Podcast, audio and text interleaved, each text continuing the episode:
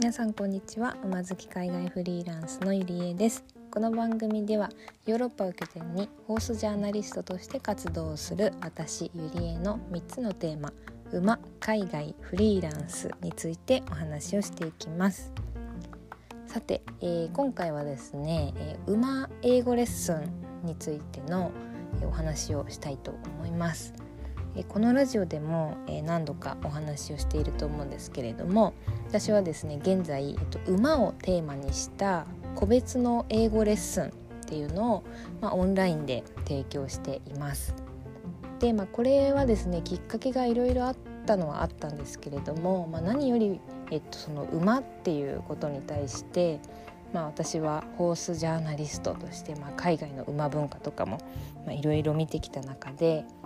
ぱりなんかこう馬が好きなんだったら英語勉強して自分であの海外の馬の情報とかを取りに行けたら絶対楽しいっていうもうそこの自信があったので、まあ、より多くの人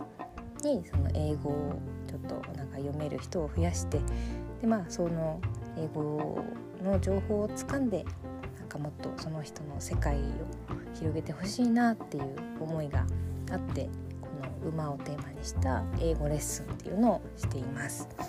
で、まあ、その中で今、えーと、いつだったかな？去年の、えー、12月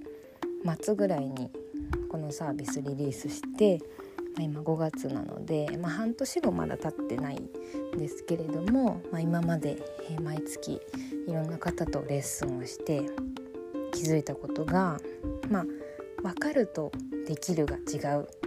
っていうのはね、まあ、よくあることだと思います。英語頭で理解してこういうルールだっていうのは分かるけどいざ使うってなった時にすごい難しいっていうのはまあいろんな人に起こる現象じゃないかなと思いますけれども私がこのオンラインで、えーと、英語講師っていうのを今まで、えー、続けてきて思うのはまたできると教えるっていうのも違う。そこの難しさをねすごい感じています。もちろんその生徒さん一人一人のレッスンには万全の準備をしてはいるんですけれどもやっぱり自分がこう何て言うんでしょう。分かっていてできていてっていうところとこう生徒さんの疑問っていうのが、まあ、こう合わない場合があるんですよね。なんというかあそこはなんか私の中では分かってはいるんですけど何て言うんでしょうね。こう聞かれた時にうまく言語化できない。その生徒さんに、えーと、分かる形にこう変換してあげられないっていう状態がねたまにあるんですよね。そう。まあ、その時はもう本当にあの私の宿題にしてあの終わるんですけれどもなんかこう何回か私の中でこう説明をしてみてちょっとまだ分かんないって感じだったら本当にそこで時間取るの一旦やめてじゃあこれちょっと次回に私も説明考えておきますねっていう形でちょっと潔く 私の宿題にして、えっと、次に進んだりするんですけれどももう本当にここはあのー、難しくもあり楽しい部分だなって私自身思ってます。うん皆さんもこういう経験ありますかね？こう誰かに教える時ってやっぱりね相手がいてあの成立するものなのであの楽しくもあり難しくもあるという、うん。まあ、でもね私は結構この教えるっていうのが、まあ、好きだなっていうのはもう一方で感じている部分でもあります。やっぱりなんかこう何て言うんでしょうね。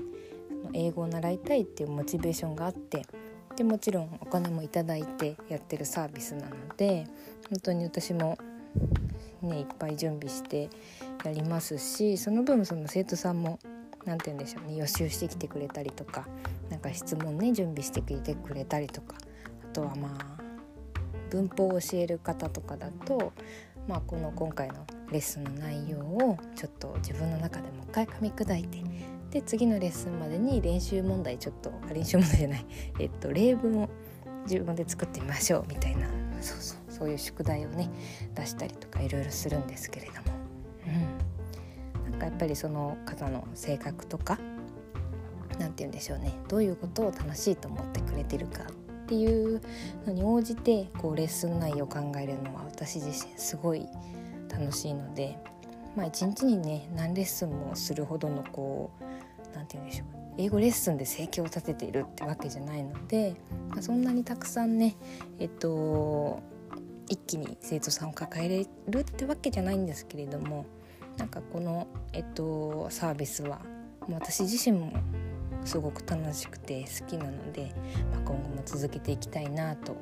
思いました。はい、ということで今回は、えー、